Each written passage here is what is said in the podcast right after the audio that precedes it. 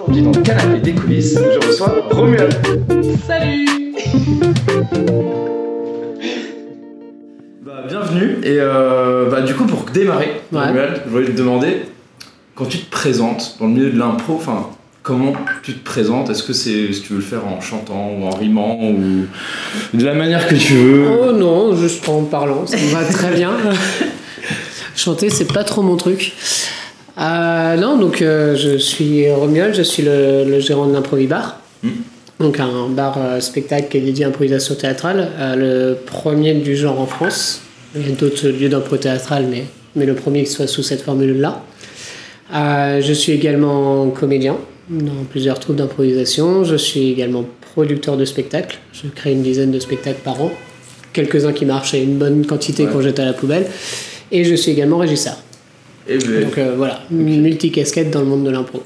Énorme. Et comment t'as comment t'as commencé toi l'impro? C'était quoi tes premiers pas, les premières, euh, je sais pas, les prémices de l'impro pour euh, Romuald? Alors, prémisse d'impro pour Romuald, c'est Richard Pinault, que pas mal de vieux de la vieille de, de l'impro connaissent. Euh, Richard Pinault, c'est quelqu'un qui a monté une association qui s'appelle Les Improvisades, qui organise un tournoi, euh, enfin qui fait plein de choses, mais entre autres organise un tournoi entre euh, des troupes d'impro issues de- d'écoles d'ingénieurs commerce et de- d'entreprises. Voilà, donc beaucoup de personnes qui ont commencé étudiants sont passées un peu par cette association-là. Moi y compris, donc j'ai commencé à- quand j'étais en école d'ingénieur à Télécom Sud Paris. Et euh, bah, petit à petit, j'ai évolué dans, dans cette association-là. J'ai j'ai fait des arbitrages et j'ai commencé à mettre en place des spectacles dans ce cadre-là. C'était que des matchs leur, leur, euh, C'est que du match. Alors le, le, le tournoi, c'est que du match. Par contre, il y a régulièrement des gens qui sont issus de ce tournoi qui se regroupent pour monter des concepts et l'association elle-même euh, bah, emmène des fois des, des étudiants pour monter des concepts, euh, parfois même à l'étranger. J'ai joué avec cette association-là jusqu'en Ukraine. Mais non si. Ok, bah c'était pas récemment, je pense. hein. Euh, alors c'était euh, juste à cheval entre la révolution de Maïden et euh, le début des, de la guerre dans l'est de l'Ukraine. Mais attends, mais du coup, quand vous êtes allé, vous jouiez en, en anglais ou On jouait en français, mais c'était pour des... les expats en fait là-bas ou- Non, pour les étudiants en langue française. Et puis, on- il y a forcément dans le public toujours des gens qui parlaient pas français, donc on essayait de, de pousser un peu plus le mime ou... des Ou les émotions, euh, ce genre de choses. enfin, euh, Mais encore en Ukraine, ça allait parce qu'on était avec des étudiants francophones. On a joué euh, une fois en Hongrie où le public c'était les habitants de la ville de Nunavolfar. De pardon, de quoi Nunavolfar, la ville du pont sur le Danube, un truc comme ça. Je crois que c'est ce que ça veut dire. Euh, et euh, dans cette ville, globalement, bah, les habitants ne parlaient pas français ni anglais. Ils parlaient hongrois. Et du coup, t'as fait une heure de muette. Euh, on a fait une heure de. C'est pas muet, c'est. euh, c'est tu utilises le français, mais comme, comme tu ferais du gromelot. C'est-à-dire que tu. Tu utilises quand même le français pour t'exprimer, mais tu fais plus attention à, à, la- à ce que tu dégages en termes d'émotion, de son et tout ça, que vraiment au sens du texte. Tu pousses un peu plus ce mime, et, et les, mais tu, tu utilises les mots quand même, ça, ça te permet de renforcer un peu ton émotion. Ok, Tu fais pas des, des trucs, euh, par exemple, de dire euh, je suis en colère de manière très calme en restant euh, figé. Enfin, tu t'exprimes la Oui, non, colère. mais c'est ça. Et, tu- tu- si tu utilises le mot colère, c'est vraiment euh, typiquement c'est je suis en colère. Tu vois, Ouais, tu- t'essayes de, marquer le truc. quoi. cohérent euh, Et puis bien sûr, tu es sur de short form, euh, donc des impros très courtes euh, avec des, des histoires très simples. Mais c'est c'est intéressant à faire. Voilà, donc cette association-là, et globalement, ça a duré à peu près euh, 13 ou 14 ans, pendant lequel euh, je ne faisais que du match ou du cabaret à la cool, euh, avec des amis comme ça, sans vraiment forcément énormément bosser l'impro d'ailleurs. Plusieurs potes de cet assaut euh, Voilà. que t'as continué après l'école d'ingé, quoi. C'est ça, et puis j'ai commencé à squatter des spectacles parce que je me suis fait des amis qui faisaient des spectacles, ils m'invitaient en guest et euh, un peu comme un- une sorte de prostituée de l'impro, tu vois, Ah, hop, euh, il te manque une personne, ok j'arrive. Mais euh, enfin, je suis, c'est, une période où je travaillais assez peu mon impro, donc en termes de niveau j'étais pas hallucinant, Mhm. mais qui m'a beaucoup servi parce que j'ai beaucoup développé cette capacité d'adaptation. Aujourd'hui tu me fais rentrer dans un concept euh, n'importe lequel en claquant des doigts, j'ai l'habitude quoi. D'accord. Euh, tu peux, je peux le découvrir 5 minutes avant, il n'y a pas de souci. Truc euh, sur lequel, depuis, euh, depuis quelques années, j'ai poussé à l'extrême avec bah, justement l'influence de Flavien qui m'a beaucoup influencé pour aller là-dedans. Et, Et Non, c'est presque cartes blanches là tous les mois. c'est presque devenu une habitude. Quoi. Donc presque pendant 15 ans comme ça. Et ma 15e année d'impro, en fait, je suis rentré chez Klaxon. Euh, la première troupe que j'ai fait sérieusement. Euh, Enfin, sérieusement, dans le sens. euh, c'est pas, c'est pas péjoratif par rapport à ce que j'ai fait avant. c'est plus. trucs ponctuels, c'est vraiment. C'est des plus. là, maintenant, je veux bosser avec une équipe et, et avancer et vraiment progresser plus que. Entre guillemets, hein, moins m'amuser, plus progresser, entre guillemets. Troupe que j'ai tenu un an avant de, de quitter, mais parce que j'ai monté l'improvibar et que forcément, monter quelque chose comme ça, ça m'a pris un temps fou. Tu m'étonnes, j'étais- enfin, t'étais tout seul sur le projet. Enfin, euh, Ouais, c'est enfin, c'est ça. J'ai eu beaucoup de, beaucoup de coups de main, mais vraiment à porter le projet, j'étais tout seul. Quoi.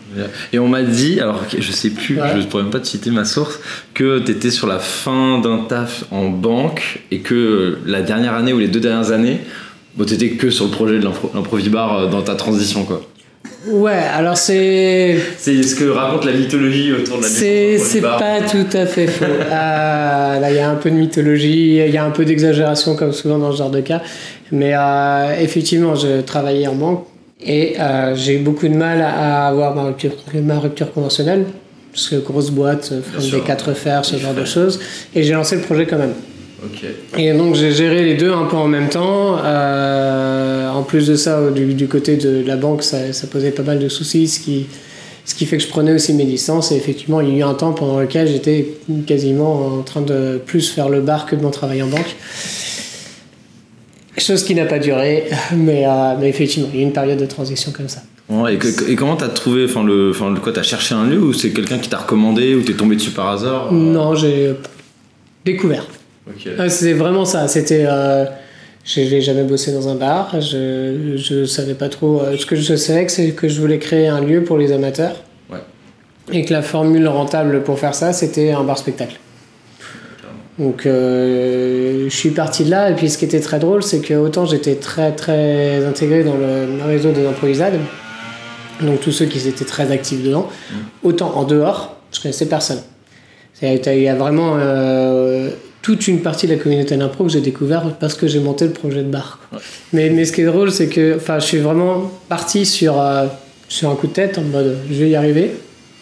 Alors que je connais, j'avais pas le réseau qu'il fallait, euh, j'avais pas la connaissance dans le bar, T'avais jamais géré de lieu j'avais jamais géré de comme lieu. ça Alors j'avais géré des associations étudiantes euh, artistiques, donc j'avais quand même quelques bases, mais c'est quand même pas la même chose. Et euh, j'y suis allé en mode euh, on verra bien. J'ai fait un Ulule en financement participatif qui n'a pas marché. Ah J'ai pas réussi à atteindre, mais je, je suis pas grave, j'ai pris tous les contacts des gens qui étaient sur Ulule, j'ai envoyé un message personnel en mode euh, si tu veux quand même me soutenir, euh, vas-y, euh, j'ai pas abandonné l'idée. Et il y a une bonne partie de ces gens-là qui sont restés. Génial. Donc, euh, et après, donc, avec, enfin, vraiment par bout de ficelle, j'ai réussi tant bien de mal d'avoir les financements. J'ai trouvé un lieu qui était une pizzeria, mais qui avait la bonne configuration euh, à Paris. C'est ça, c'est ça, du coup, c'est une pizza. C'était une pizzeria, ouais. Ok. Oui, parce que je trouvais pas de lieu qui convenait et qui soit dans mes, dans mes moyens. Et puis, bah, finalement, c'est parti de là, quoi. Et tu t'es dit, bon, pizzeria impro, non, ça va plutôt être bar impro, euh, plutôt. Ouais, j'avais déjà de base, euh, j'avais pas géré un restaurant. Euh, moi et la cuisine, euh, c'est, ça va pas apprendre à faire les pizzas, plus se programmer, plus euh, créer un lieu. Faire chauffer du Mont d'Or, ça va. Ça, c'est dans mes compétences, mais faut pas aller plus loin. Non, non, donc c'était déjà l'objectif d'en faire un bar. Mais euh, en fait, la pizzeria avait une licence 4. C'est pour ça que. Enfin, Ah oui, en rachetant le. le En rachetant la pizzeria, j'ai racheté la licence 4, j'ai racheté aussi un certain nombre de matériel. Euh, tout le matériel de plonge, ce genre de choses qui se sert encore aujourd'hui. Euh, machine à glaçons. Bon, il y a quand même un certain nombre de choses qui sont en commun entre un bar et une pizzeria. Quoi. Donc, Mais attends, mais en rachetant le lieu, comme c'est pas, même si c'est pas la même société, du coup c'est ta société, mais euh, tu, que, tu gardes la licence 4 quand même? Bah, en qu'elle- fait, tu- elle est pas attachée à la société, elle est attachée au lieu. C'est 4. quand en commerce, tu peux acheter, bon, tu peux acheter le bâtiment, mais ça, il faut avoir les moyens à Paris. Euh, donc ça, pas mon cas, je reste locataire. Euh, et ensuite, tu peux acheter au choix soit un droit au bail, c'est-à-dire en gros le droit d'être là, euh, soit un fonds de commerce. Sauf qu'à Paris, les droits au bail se vendent assez rarement, tout simplement parce qu'un fonds de commerce se vend beaucoup plus cher. Euh, le principe, c'est si tu achètes un fonds de commerce, en théorie, c'est que tu achètes le commerce tel qu'il est, et donc tu as tout ce qui permet de le faire fonctionner. C'est euh, le, le principe théorique, c'est je rachète une pizzeria avec une licence 4, veut dire qu'ils doivent me filer euh, tout ce qui me permet de continuer à faire des pizzas et de continuer à utiliser la licence 4, et même les contrats des salariés en cours. Enfin, c'est vraiment comme si je rachetais le truc euh, tel quel et que je continuais. Après, tu négocies. Effectivement, moi, ça m'arrangeait pas d'avoir des pizzaiolos dans, dans mon équipe, donc euh, euh, j'ai fait en sorte qu'ils en fassent pas partie. Enfin, il y a des choses qu'ils ont voulu récupérer que je leur ai laissé. Enfin, il y, a une- part de négociation en marge de manœuvre, mais l'idée, c'est que, euh, en théorie, tu rachètes le truc tel quel pour pouvoir continuer à le faire fonctionner. La théorie étant que justement, si tu veux faire une pizzeria, tu rachètes la pizzeria, si tu veux faire autre chose, tu rachètes que le drop-by et tu reconstruis tout. Sauf qu'à Paris, assez souvent, tu rachètes ce que tu peux acheter, et là c'était le fonds de commerce, et puis tant pis, tu perds des sous à acheter des choses qui te servent à rien, comme une clientèle d'une pizzeria. Ouais, super. Mais voilà, ça fait partie du truc, euh, t'as pas le choix, tu fais avec. quoi. Et du coup, alors, euh, post euh, Ulule euh, qui a capoté, mais que t'as récupéré les fonds, ça a pris combien de temps, genre les, les Ah, travaux, oui. tout ça, avant de programmer la Alors déjà, il y a eu un an avant de pouvoir acheter le lieu, parce que bah, les banques ne donnent pas si facilement. Et euh, l'un Parce que quand tu parles d'impro aux banques, je pense que ça Oui, leur parle oui. pas beaucoup non Pas plus. des masses. Et euh, l'un des trucs que voulaient les banques, c'était que j'ai un soutien d'un réseau un peu plus fort. Une personne qui est venue en homme providentiel, euh, et je le remercie encore à cette époque-là, c'est Mark Jane, euh, que je ne connaissais pas. J'ai eu l'occasion de le rencontrer et il a monté un, un spectacle de soutien à, à un Prohibar, enfin un Prohibar en construction, et ça m'a ouvert évidemment un gros réseau. Un spectacle de masque qu'il a, qu'il a monté avec un ami américain, si je me souviens bien. Et ça, c'était en quelle année ça la- Ça, c'était en 2017-2018. Ok, lorsque tu commençais à avoir le lieu et que là, tu, enfin, tu cherchais à fort Donc le lieu, il a ouvert en... J'ai eu les locaux en juillet 2018, le lieu a ouvert en septembre 2018.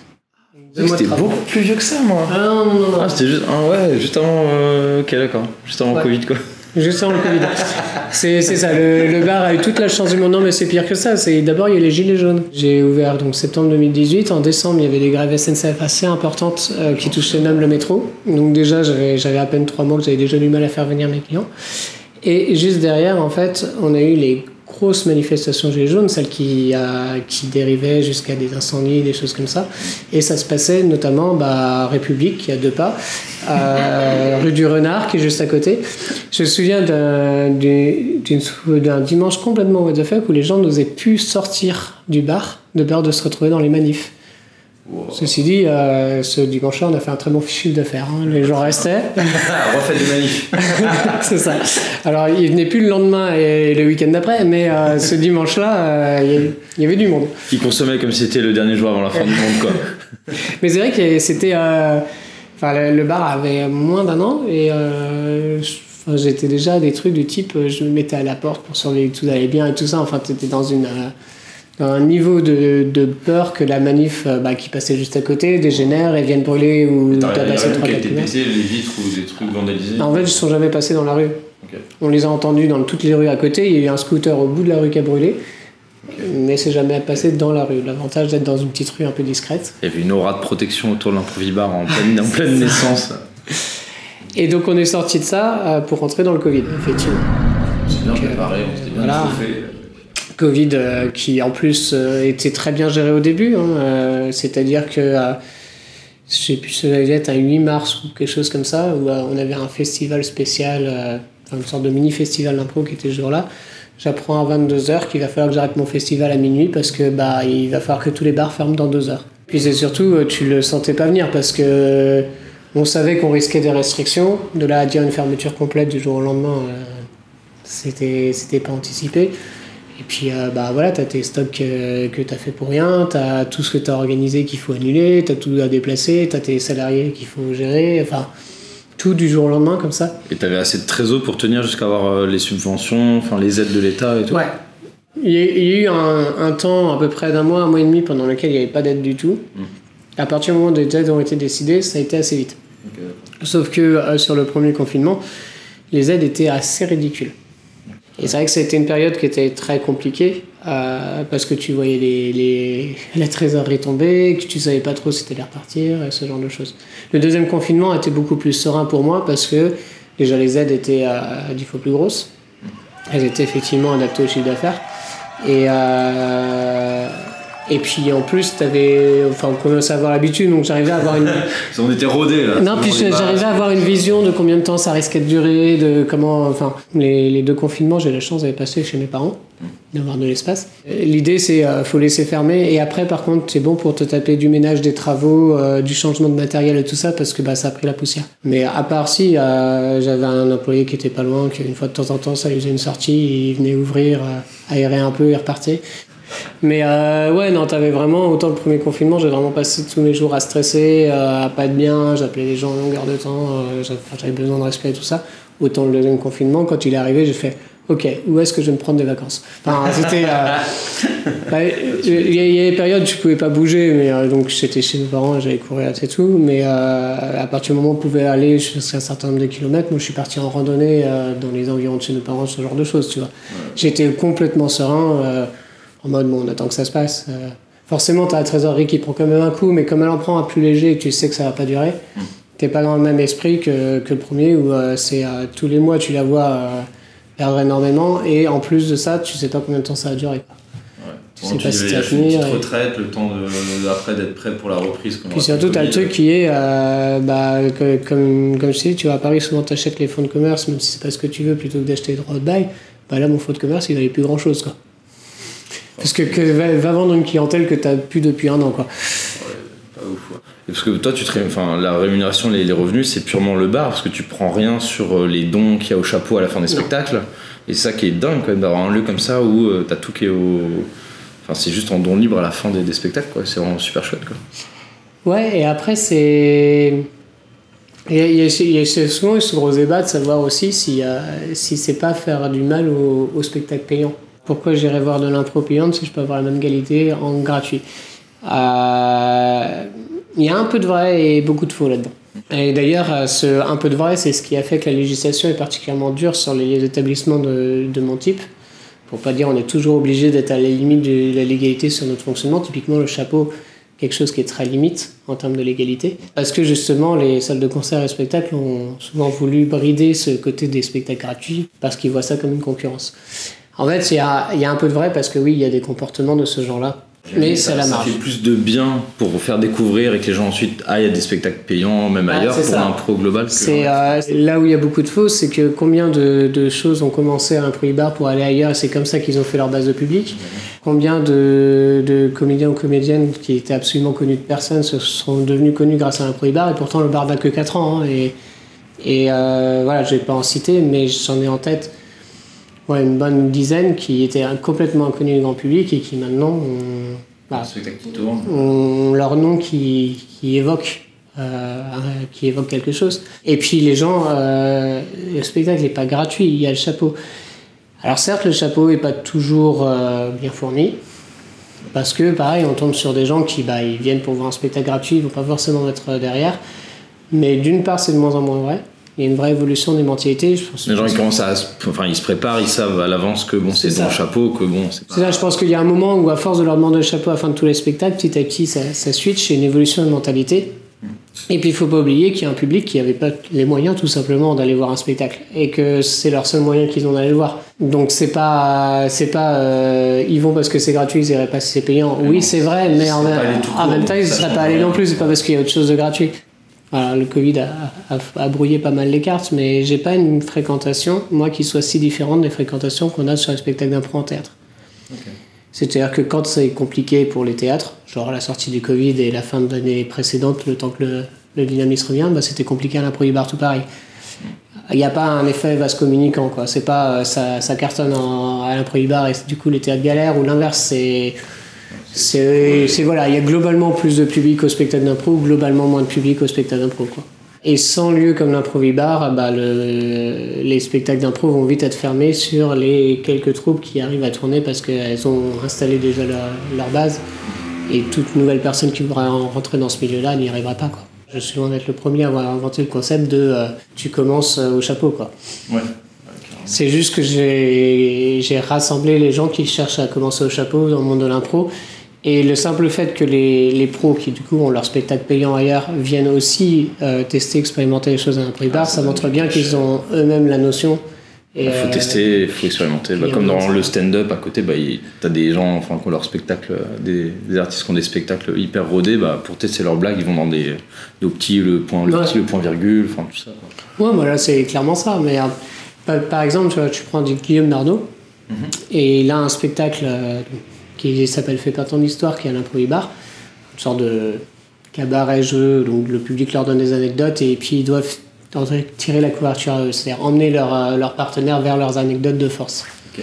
Et les autres ne connaissent pas l'anecdote, et en fait, l'idée, c'est de les emmener dans, dans ton univers par coup de, euh, par coup de mini-impro qui jonglent les unes aux autres pour l'emmener petit à petit sur l'impro qui correspond à l'histoire que le public a voulu. Et donc, ils gagnent des points s'ils y arrivent. Quoi. Donc, on est vraiment sur une ambiance très détendue, euh, très cool. Bah, euh, Guillaume Narnaud, il a ce spectacle-là. Ce spectacle-là, il cartonne. C'est euh, toujours une salle pleine ou quoi que ce Je soit. qu'il a tellement d'énergie. Il fait les, euh, il fait les doublages des cassos aussi. Ouais. euh, Enfin, il fait un milliard de trucs à côté. Je le voyais aussi à la Coupe Paris Impro. Enfin, il, Oui, il a fait une de pêche mais de malade ce mec. Euh, après, bon, il n'est pas tout seul dans ce truc-là. hein. Il est avec d'autres qui sont de- d'excellents niveaux aussi, qui sont hallucinants. Je citais lui parce que c'est le plus connu. Euh, et en fait, euh, un soir, justement, je leur ai demandé Mais c'est marrant, votre spectacle, il cartonne toujours. euh, pourquoi vous l'emmènerez pas au théâtre quoi Et leur réponse a été Bah, non, ça c'est notre spectacle à la cool, sans pression, et on n'a surtout pas envie qu'il vienne au théâtre. C'est celui où on lâche un peu plus, quoi. Et tu vois, c'est un exemple. C'est vraiment, tu as un intérêt aussi pour, pour les professionnels d'aller faire des, des conditions autres. D'avoir Bah, d'autres lieux où ils peuvent faire de l'impro où c'est pas. Ça euh, n'a pas la même leur attente public. travail, Le euh, public, 100%. il, le public il, euh, si jamais tu te foires et que c'est mauvais, le public il a payé une bière. Quoi. Ouais.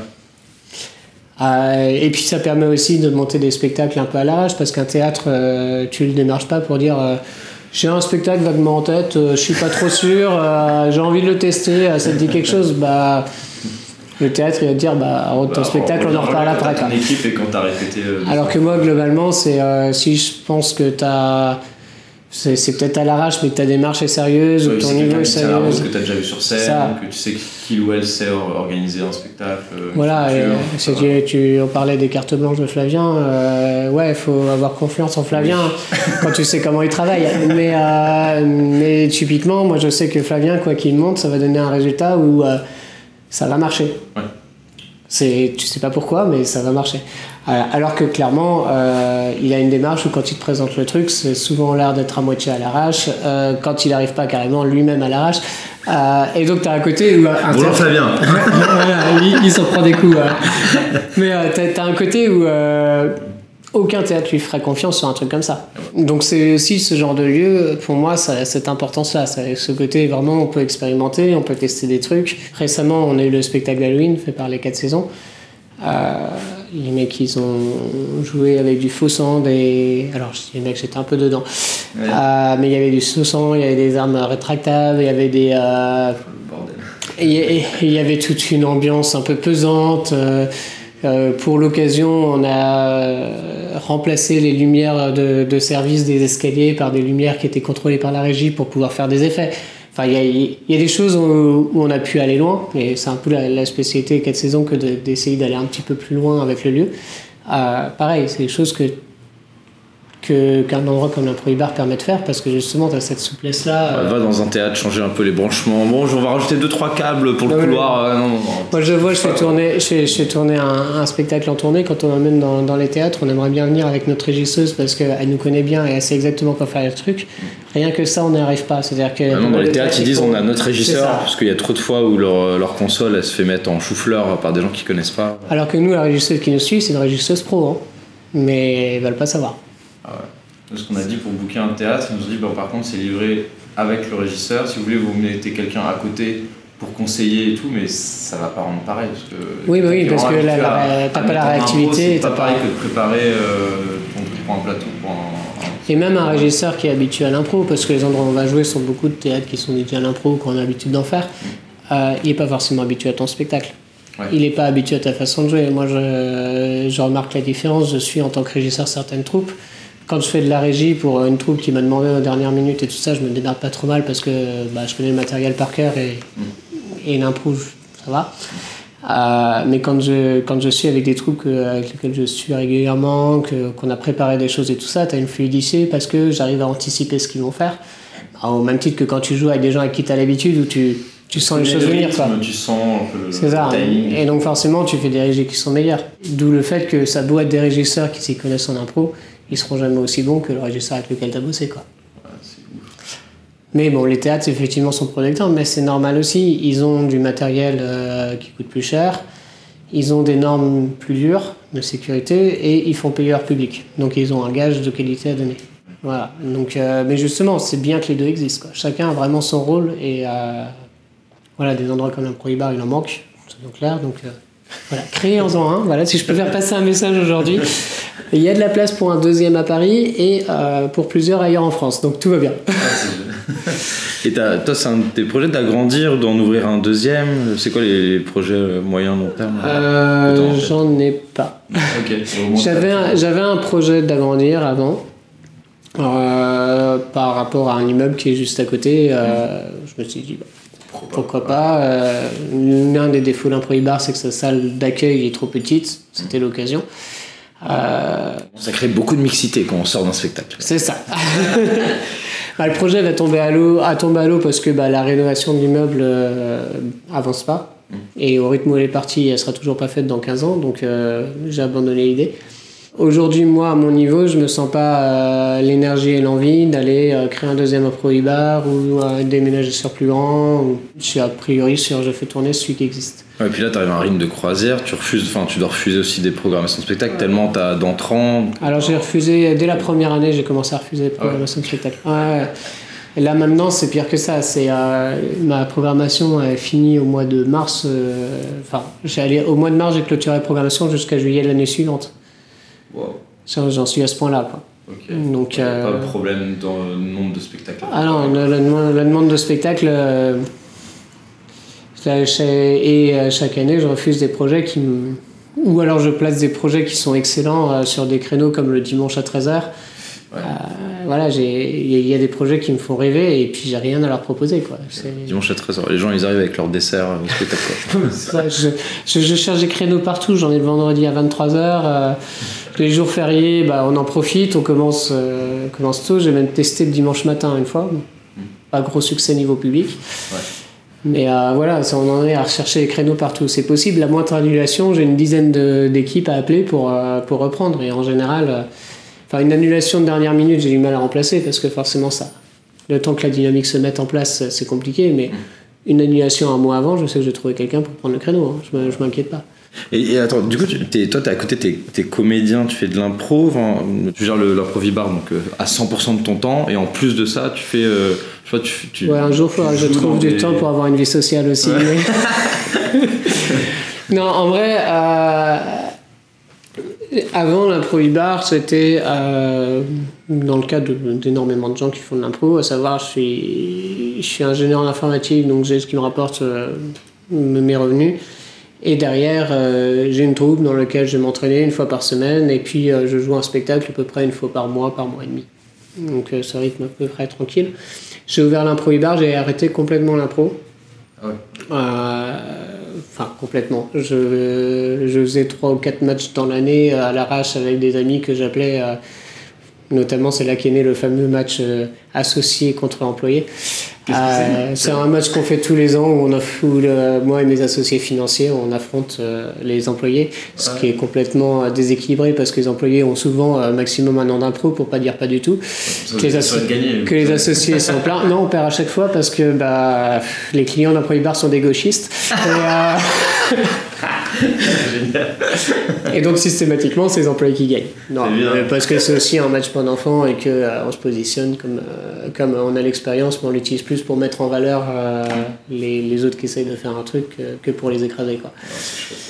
mais voilà, enfin, voilà les, les, la première année, enfin la première année et demie jusqu'au Covid, ça a été quasiment ça. Mais je jouais assez peu. Et en fait, euh, là, donc il y a eu le Covid. Pendant la reprise, j'ai eu l'occasion de pouvoir me dégager un peu plus de temps. Et là, de bien, euh, de bien faire accélérer le, côté comédien. Donc, de m'engager dans des projets, des choses comme ça. Maintenant, c'est vrai que ça va être très compliqué de gérer pour moi euh, la totalité.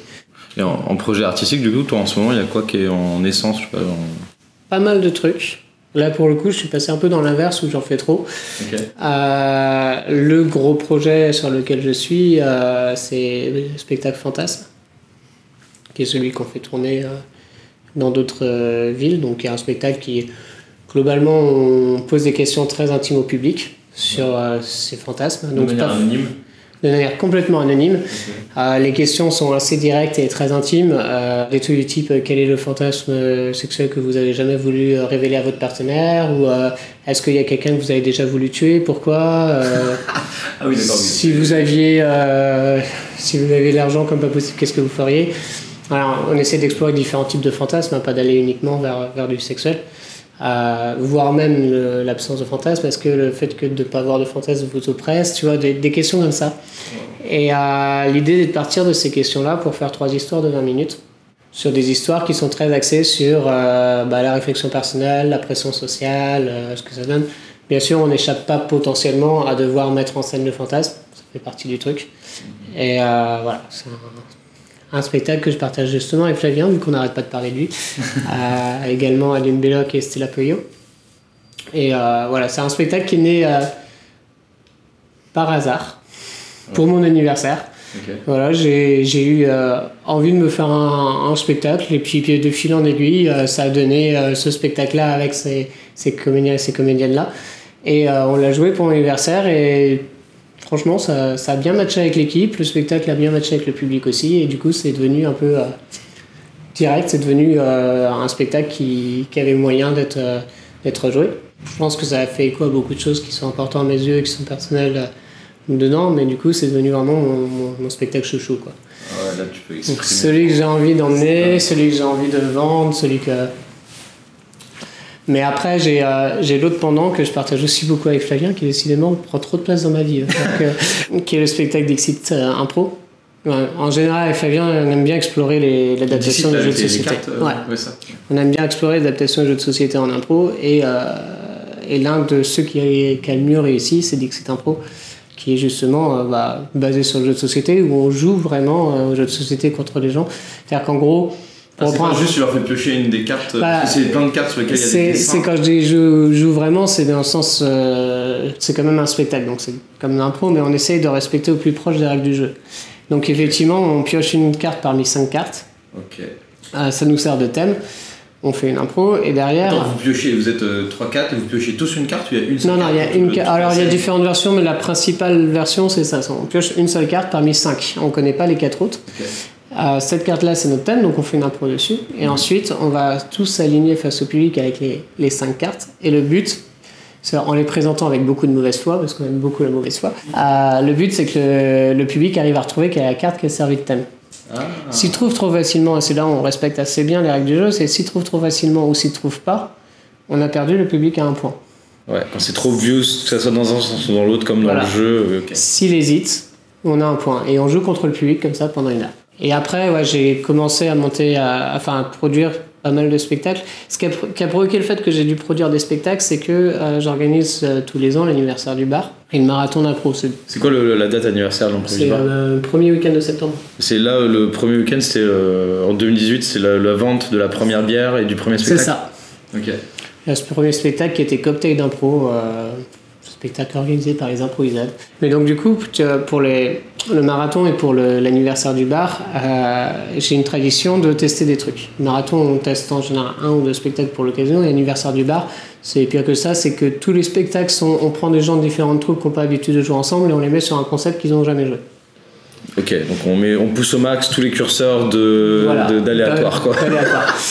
Donc parfois c'est des concepts qui existent déjà et qu'ils ont envie de jouer mais qu'ils n'ont pas eu l'occasion et euh, parfois c'est des trucs créés. Et donc du coup je me suis retrouvé à créer énormément de concepts pour ces occasions-là. Et euh, voilà petit à petit bah, il y en a il y, a des mécanismes qui fonctionnent bien qu'on a ressortis etc. Et c'est vrai que maintenant je dois avoir une vingtaine de concepts dans lesquels je tape régulièrement quand j'ai envie de faire un spectacle euh, que j'ai couvert par une société de production qui s'appelle Cigogne Prog. Cigogne, quoi. Ouais, puisque Cigogne étant le, le symbole du bar, euh, ça c'est venu assez naturellement. Et donc c'est vrai que j'ai une, une, dynamique de production de spectacle qui est en train de se lancer également. Quoi. Mais effectivement, à un moment, va falloir que je trouve une place pour genre vie sociale, quoi. ou dormir, ou toutes ces choses vraiment. Parce qu'effectivement, quand on cumule en fait euh, le travail de créer le spectacle, de produire le spectacle, de, de gérer un bar, euh, et en plus de ça, je vais faire des régies de temps en temps sur certains spectacles, bah ça commence à faire beaucoup. tu m'étonnes. C'est quoi le, ton, un de tes meilleurs souvenirs à l'improvibar, de, de soirée ou d'événements de, qui s'est passé ou d'une surprise qui s'est passée? Euh après, on parlera des foirades, mais je commence par le truc positif. J'ai aussi des clients glauques, ça existe, hein, comme partout. si, la, le premier 31 euh, décembre qu'on a fait euh, à l'Improvibar. 31 décembre 2018. 2018, ouais.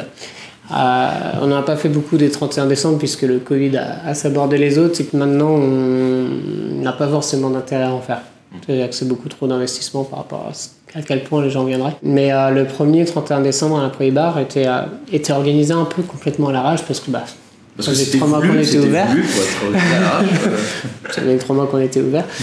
Et euh, en fait, c'est un, un, de mes salariés qui était aussi un, un ami a monté un, un groupe pour l'occasion qui, qui, faisait du concert karaoké. En gros, ils rejouaient des musiques et puis les gens avaient les paroles des chansons et les gens chantaient sur les musiques qu'ils jouaient une sorte de karaoke live. Euh, et puis il y avait eu un spectacle avant, euh, je sais plus quel, mais un truc où j'avais invité plein d'amis aussi sur, euh, sans doute un match d'impôt, un truc comme ça. Et c'est, cette soirée avait commencé vraiment très calme. Il y avait les amis qui jouaient et tout ça, et puis il y avait peut-être quatre personnes qui étaient, qui étaient venues voir pour un soutien, etc. Puis les autres avaient tous leur 31 à droite et gauche. Et puis au cours de la soirée qui avance, petit à petit, je reçois de plus en plus de trucs. ah bah après on faisait la fête à tel endroit, est-ce qu'on peut venir? Est-ce qu'il y a du monde? Ça serait cool. Et, et en fait, on s'est retrouvé à la fin du concert karaoké, le bar était blindé à déborder que d'habitués, d'amis d'habitués qui s'étaient vus comme un plan euh, B ou C après avoir été dans leur soirée. Voilà, et on a fait un after euh, jusqu'à 8h du matin. Wow, une petite soirée. Voilà. donc c'était assez beau. Mais d'un point de vue général, il y a pas mal de petites soirées qui sont comme ça. C'est-à-dire que la soirée classique à l'impro bar, c'est passer le dernier spectacle. Mm. Va savoir pourquoi, c'est qu'à l'issue du dernier spectacle, il y a un groupe qui sauve, il y a une ambiance qui chauffe, et ah, ça peut se réunir en soirée dansante. Il y a bah, jeudi dernier, il y a une soirée karaoké qui s'est montée comme ça à l'arrache. Je les organise pas parce que c'est c'est souvent des flops. Non mais c'est ça, c'est organisé, c'est souvent des flops flops, il y a personne qui vient ou alors il y a trois personnes de, ton soirée karaoké et comme tu t'es engagé à faire, tu l'as fait mais c'est ça te gonfle. pour trois personnes, c'est ça. quoi comme musique Allez, c'est parti. Et du coup, ça n'arrive que spontanément. Mais t'as des gens qui sont arrivés sur ces soirées-là qui font Ah, c'est trop cool, euh, c'est souvent soirée comme ça. Bah non, mhm. t'as eu de la chance. Enfin, c'est souvent sous l'impulsion d'un groupe hyper motivé. Et puis bon, après, il faut aussi que le bar soit en possibilité de le faire, qu'il y ait les salariés qu'il faut, que qu'il y ait l'énergie qu'il faut aussi. Que tu sois là pour le tenir jusqu'à 8h du matin. Que, ça consomme. Euh, mais y a, mais t'as, as beaucoup de soirées comme ça, et, en général, comme c'est complètement spontané, ça part vraiment en vrille. Tu, tu sais pas du tout où tu vas, quoi. et c'est des très bonnes soirées. C'est quoi le truc le plus what the fuck qui soit arrivé dans, dans le bar ou... Alors, en positif, euh, le truc le plus what the fuck, c'est un truc où, euh, où euh, les gens étaient partis justement à sortir un spectacle, une soirée dansante, donc ça commence en soirée dansante.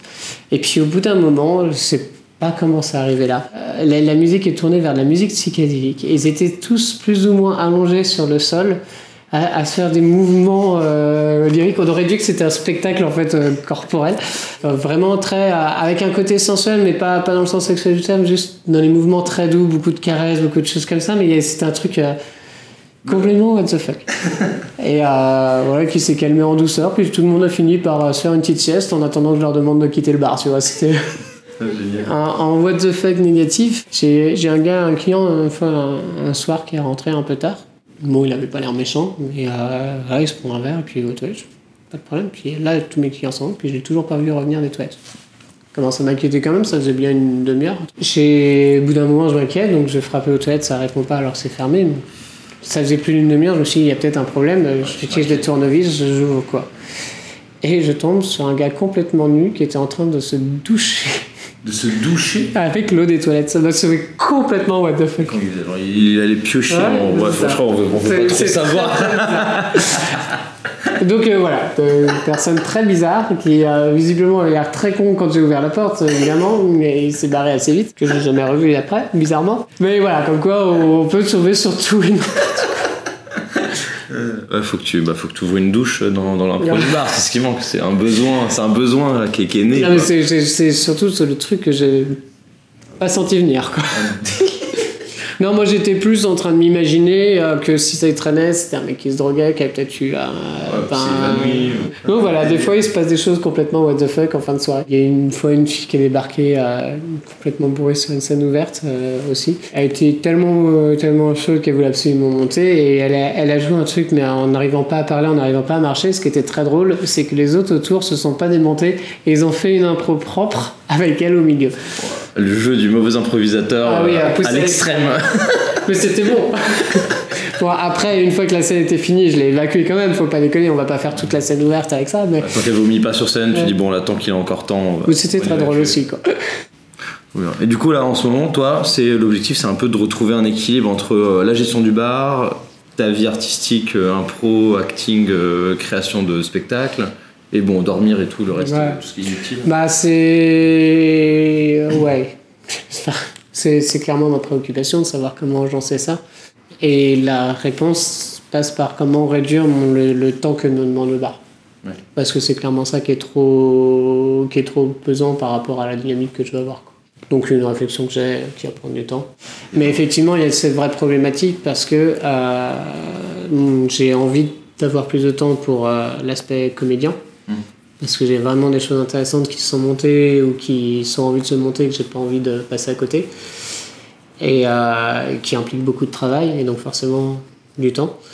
Et puis, il y a un moment, effectivement, depuis 4 ans, euh, j'ai une vie de couple qui est compliquée, j'ai euh, j'ai des amis que je ne vois plus, j'ai des choses comme ça, et il y a un moment où j'aimerais bien le retrouver du temps pour moi. quoi. Donc, qu'est-ce que ça va donner On verra bien. Après, voilà, c'est des, des problèmes de riches, entre guillemets, alors pas en termes d'argent, parce qu'à ce niveau-là, c'est pas forcément le cas, mais de, vie, de riches en vie, quoi. C'est ça, c'est que tout ce que je fais me plaît. C'est une question de choisir dans ce qui me plaît, qu'est-ce qui a le plus d'importance que d'autres pour réussir à, à mieux doser ma vie, quoi. Et t'aurais un petit teasing sur un nouveau concept ou un nouveau truc que t'as envie de monter ou qui est dans les, qui est dans les cartons là? Et S'il y a un projet, je peux peut-être teaser, euh, même s'il a déjà été joué. Euh, Il y a un- une adaptation du jeu Mysterium. De Globalement, dans les grandes lignes, il y a un joueur qui joue un fantôme qui doit essayer de faire deviner, euh, un peu à la Cluedo, euh, des meurtres qui ont eu lieu. Donc, euh, qui a tué, avec quelle arme, dans quel lieu. Et en fait, donc les autres joueurs sont des médiums et le fantôme communique à ces médiums par image interposée pour qu'ils essaient de trouver. Donc, c'est une sorte de mélange entre un Cluedo et un Dixit. Des bribes d'informations. C'est, il leur envoie des images et euh, à partir des images, le joueur essaie de se dire Ah, dans cette image-là, on voit, je sais pas moi, on voit un oiseau en train de s'envoler, ça me fait penser euh, à ça doit être sans doute le filet, l'arme, parce que c'est un filet pour attraper les oiseaux, tu vois. Un peu ce genre de, de réflexion. Et euh, donc, on a adapté ça en spectacle d'impro, sous la forme d'un long forme, où en gros, euh, je joue un, un- un baron qui a été euh, assassiné euh, récemment. Et euh, je rentre dans le royaume des morts, donc je suis avec les, les publics et les fantômes qui sont avec moi. Et euh, l'idée, c'est qu'il y a les gens qui habitent toujours dans le manoir. C'en est un d'entre eux qui, qui m'a tué. Et à l'aide de ces. euh, donc, avec le public, je m'arrange pour savoir qui m'a tué, comment je vais me venger de lui, quelle est la personne avec, qui va me permettre de me venger de lui, avec quelle arme, dans quel lieu. Et donc, les comédiens commencent à jouer bah, comme une sorte de huis clos en, en longue forme. Donc, ils sont dans le manoir et ils vivent entre eux. Et donc, je leur envoie régulièrement des images, comme dans le jeu Mysterium. Et ils font comme s'ils avaient reçu des visions.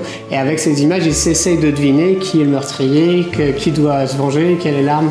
En fait, ils jouent au jeu, mais en, tout en continuant à faire leur impro en huis clos. Quoi. Et donc, c'est un spectacle qu'on a, qu'on a joué à l'anniversaire qui s'est très bien passé, qui était assez cool. Et donc, euh, les gens ont- redemandé, et donc il va être joué avec un invité spécial, à savoir Mark Jane. Euh, donc, ça va être cool de l'intégrer dans, dans ce spectacle-là. Je pense qu'il va bien se marrer, lui qui aime bien les jeux de société aussi. voilà, là, je pense que ouais, il va bien se marrer. euh, c'est. euh, et, et, euh, aussi bien parce que les gens qui, qui sont dans ce projet-là sont des gens qui sont très, très dans la, à la fois tu sais, le, le, mélange, le, le mélange subtil entre sérieux et déconne. Euh, Il y a l'ambiance jeu de société, je pense, enfin, je pense à ce jeu de société, je sais qu'il le connaît, je pense que c'est le genre de jeu de société qui lui plaît. Donc euh, voilà. Et après, là, pour, euh, pour cette année 2022-2023, est-ce que tu as y a des objectifs, ouais, à part. euh, Enfin, là, c'est de trouver un rythme de croisière pour l'improvibar, un équilibre dans ta vie. Est-ce qu'il y a d'autres trucs Tu te dis, il y a un petit jalon ou des petits drapeaux dans l'année Si, il y, a un- il y a un truc que j'aimerais faire. J'ai euh, monté un spectacle cette année euh, qui s'appelle Introverti. Euh, encore une fois, c'est né de façon improbable. hein. Il fallait que je remplace en dernière minute un créneau de quelqu'un qui pouvait pas assurer son créneau. Et c'est arrivé en même temps que j'avais une discussion avec un ami sur le fait d'être introverti et, et de ce que ça véhicule. Donc on a monté un spectacle comme ça. Euh, enfin, c'était une amie d'ailleurs, c'était Adeline Belloc. Donc on a monté un peu un spectacle comme ça et qui, de fil en aiguille, est devenu un, un spectacle qui fait beaucoup penser au film Vice Versa de Pixar. C'est-à-dire qu'on a deux personnes sur scène et on a quatre euh, comédiens dans le public qui représentent les quatre émotions la colère, la joie, la peur, la tristesse. Et euh, le public à tout moment peut tapoter sur l'épaule les comédiens qui sont dans le public. Et le comédien doit se lever et il exprime la peur ou la colère des personnages qui sont sur scène. Et du coup, attends, le public, il est massé autour des quatre. Autour des, quatre comédiens qui sont au centre du public, en fait, ils sont cachés dans le public. Et euh, l'idée, c'est voilà, il y a- sur scène se passe une scène d'impro assez classique, standard, avec des personnages qui expriment peu, qui sont introvertis justement, dans une situation où ils sont obligés de communiquer. Par exemple, je sais pas moi, un entretien d'embauche. Ouais. Donc les, dans un entretien d'embauche, t'as beau avoir du mal à exprimer ce que tu ressens, t'es quand même bien obligé de présenter tes compétences, ce genre de choses. Et du coup, tu vas avoir, euh, bah voilà, le comédien va commencer à dire euh, voici mes compétences, et d'un seul coup, parce que colère aura été tapée sur l'épaule, elle va se faire non, mais j'en ai marre, je suis vraiment qu'un nul à chaque fois, je sais pas me présenter correctement. Enfin, voilà. Et Tout l'idée, ce qui c'est se passe dans sa tête. tout ce qui passe dans au sa niveau de la tête à- au niveau de la colère. euh, voilà. Et donc le public s'amuse à déclencher les émotions en fonction de ce qu'il arrange. Et au bout d'un moment, s'il en déclenche trop, elles peuvent aussi être déclenchées en même temps, donc communiquer entre elles. Genre la colère qui fait à la tristesse, non mais t'arrêtes de pleurer pour un rien. Ah, c'est Tu des, génial. des, des choses comme ça. Et, euh, et ce spectacle fonctionne très bien, il y a une très bonne dynamique. Euh, la, première fois que j'ai joué, j'ai joué avec euh, un groupe qui rassemblait bah, pas mal de gens de chez Smoking Sofa et puis Roxane Michelet également. Et l'un des projets que j'aurais, euh, qui, qui me titille là quand j'aurai un peu de temps à y consacrer, c'est d'emmener lui, enfin ce projet-là dans un théâtre. Soit dans un théâtre, soit dans une structure scolaire. Parce que je me dis que ça peut être aussi intéressant à explorer dans le cadre d'un Tellement pour les enfants. D'un- sujet pour les enfants, ouais. Génial. D'exprimer ses émotions, c'est vraiment une thématique euh, sans fin. Quoi. Voilà, sauf que le problème, c'est que l'un comme l'autre, ça veut dire encore trouver un peu de temps. Il y en a tellement.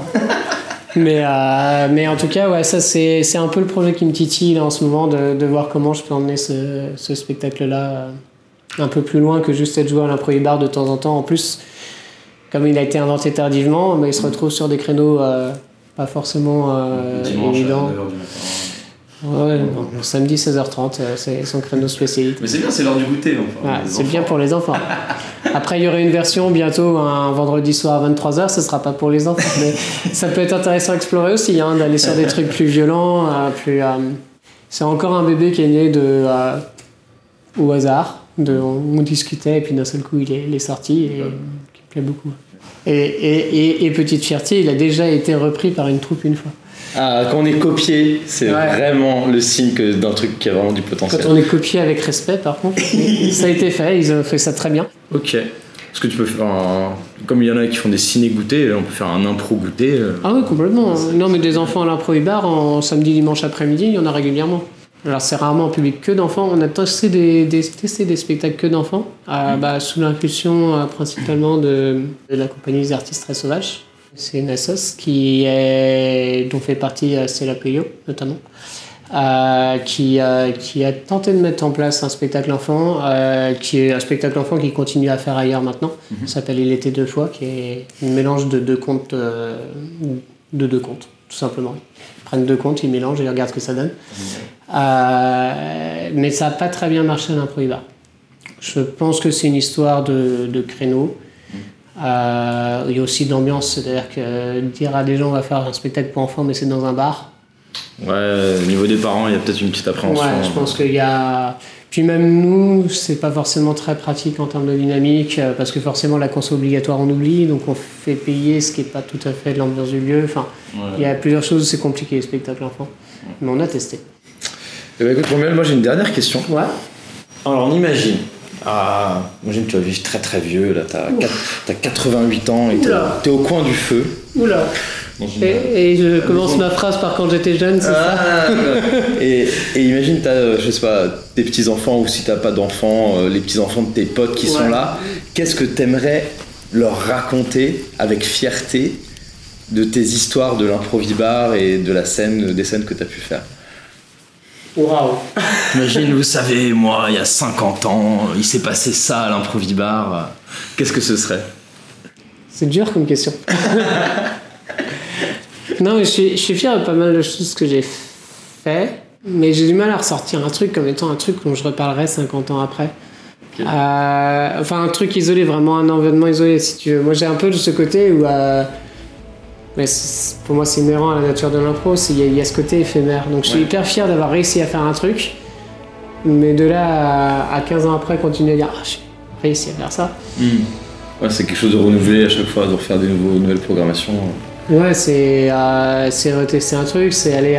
Enfin, moi, ce qui me rend fier, c'est souvent de m'être mis en danger. Donc, si, si j'ai si j'ai réussi, euh, bon, t'as la fierté d'avoir réussi de s'être mis en danger, mais si je le refais, bah, en fait, je me mets plus en danger, donc l'intérêt est limité. Et donc, je vais essayer de retrouver euh, un autre truc sur lequel je vais pouvoir me mettre en danger et réussir à le faire, et je vais être fier, tu vois.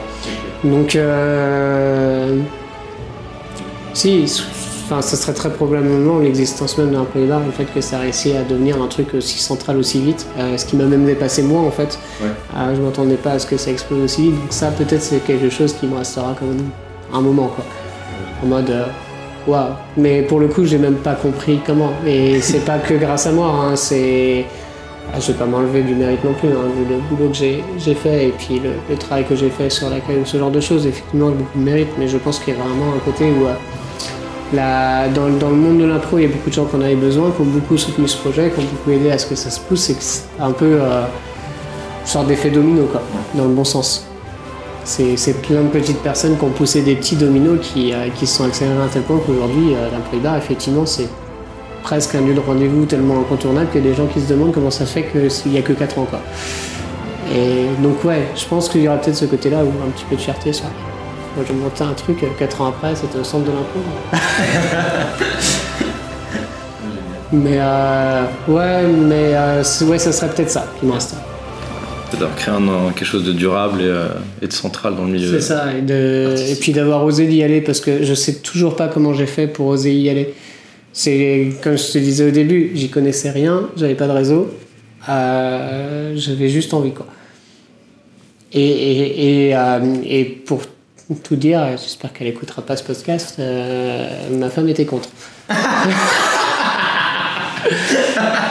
T'as- Si tu veux une petite anecdote qui est rigolote, euh, quand j'ai voulu monter un premier bar, euh, on a eu un, donc on a eu effectivement énormément de débats et notamment il y a eu un soir où on s'est retrouvé dans un bar et où elle m'a sorti un, un papier complet avec un, un workflow. Ouais. C'est-à-dire qu'il y avait, euh, si jamais au bout d'un an tu gagnes que temps, qu'est-ce que tu fais? Si jamais au bout. Et il y avait vraiment, j'avais toutes les étapes où si j'arrivais pas à atteindre tel objectif, j'étais dans la merde. quoi. Euh, euh, J'avais intérêt d'abandonner sinon elle me le faisait baver. Enfin, Alors, c'est. Je, fais quand même la partie rapide. Elle a été un énorme soutien dans le projet, hein, malgré qu'elle était contre. Il faut quand même se dire qu'elle a soutenu financièrement et euh, en termes d'énergie, sans compter euh, le fait d'accepter que, je que de ne pas me voir, euh, qui, est, qui est un travail énorme. Un projet qui touche quelque chose qu'elle n'aime pas. Oui, d'accord. Voilà, c'est pas son style de bar, l'impro c'est pas son style de truc.